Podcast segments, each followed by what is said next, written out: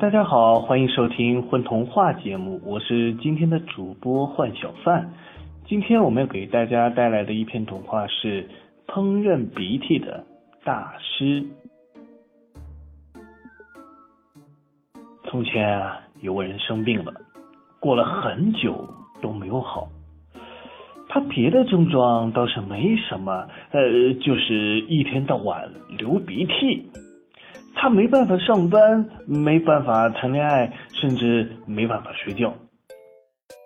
他每天在网上订购卷纸，在家里的每个房间的墙上都挂上纸筒，为了什么呢？为了是可以随时的把鼻涕揩掉。他本来有一个瓷白的蒜头鼻子，醒来醒去就变成了红色的洋葱鼻子了。他曾经喜欢照镜子，可是现在连这点乐趣都没有了。他终于受够了流鼻涕这件事，决定自杀。自杀前，他决定好好吃一顿。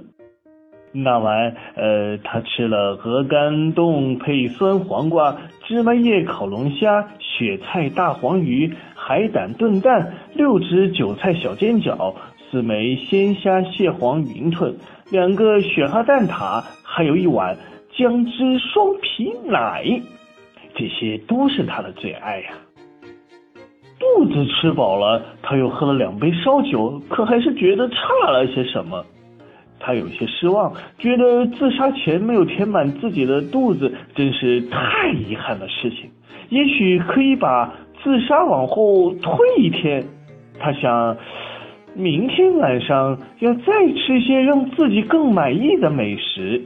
他坐在宽大的椅子里，点了根肯尼亚产的运动牌香烟，一边擤鼻涕一边盘算，还有什么没有吃过，但但是又想吃的东西呢？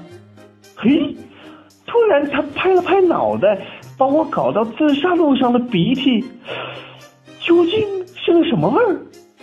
他犹豫地伸出了舌头，翘着舌尖沾了点奶油般流下来的鼻涕。他闭上眼睛，在睁开的时候，眼珠子亮得像刚换的灯泡。谁也不会想到，看上去恶心的鼻涕，居然味道鲜得像金针菇嘞！嘿，也许可以用来做些特别的料理。嘿嘿嘿。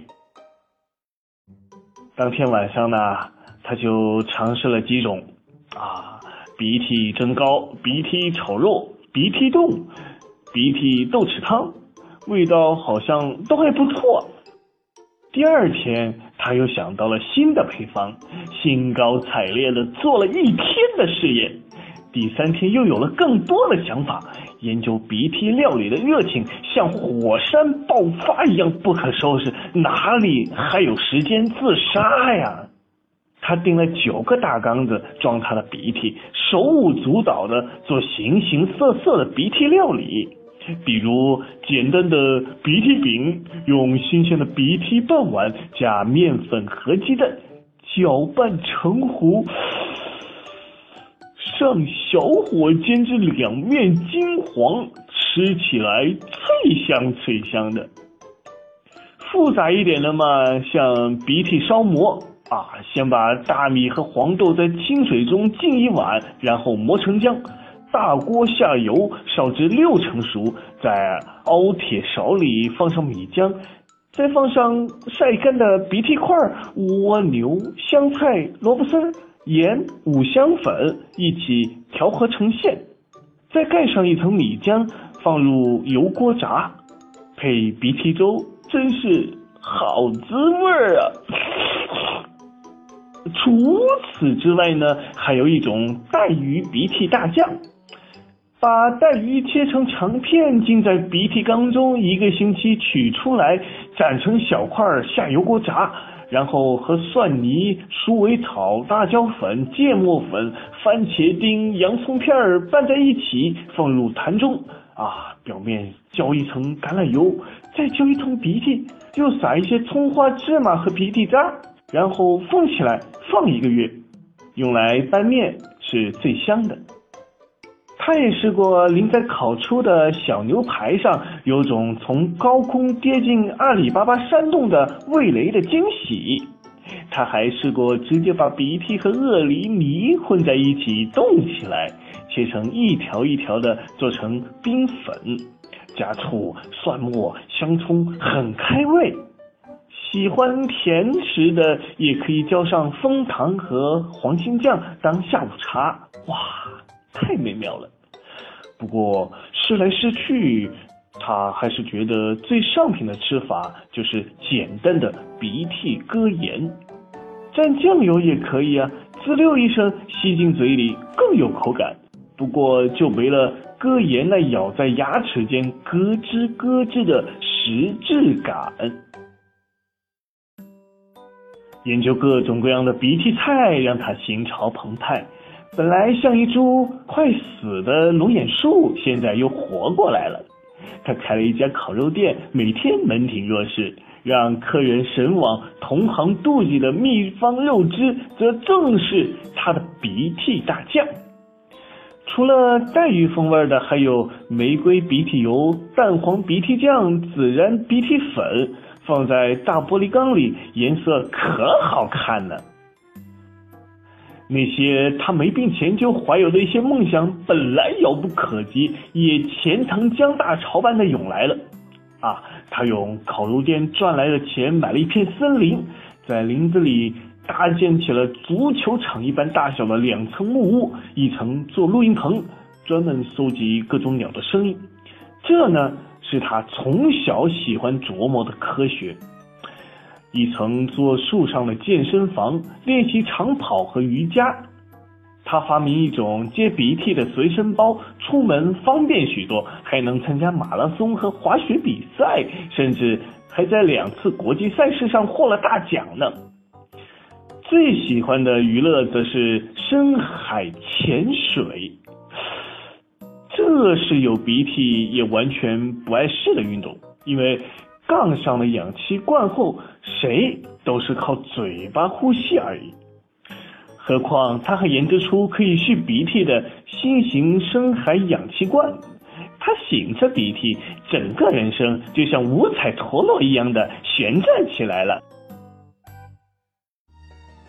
这样过了一年又一年，有一天。盘点食材的时候，他发现鼻涕的量好像少了。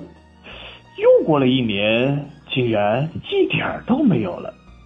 他十分的吃惊，去最好的医院请教医生，为什么自己竟然不流鼻涕了呢？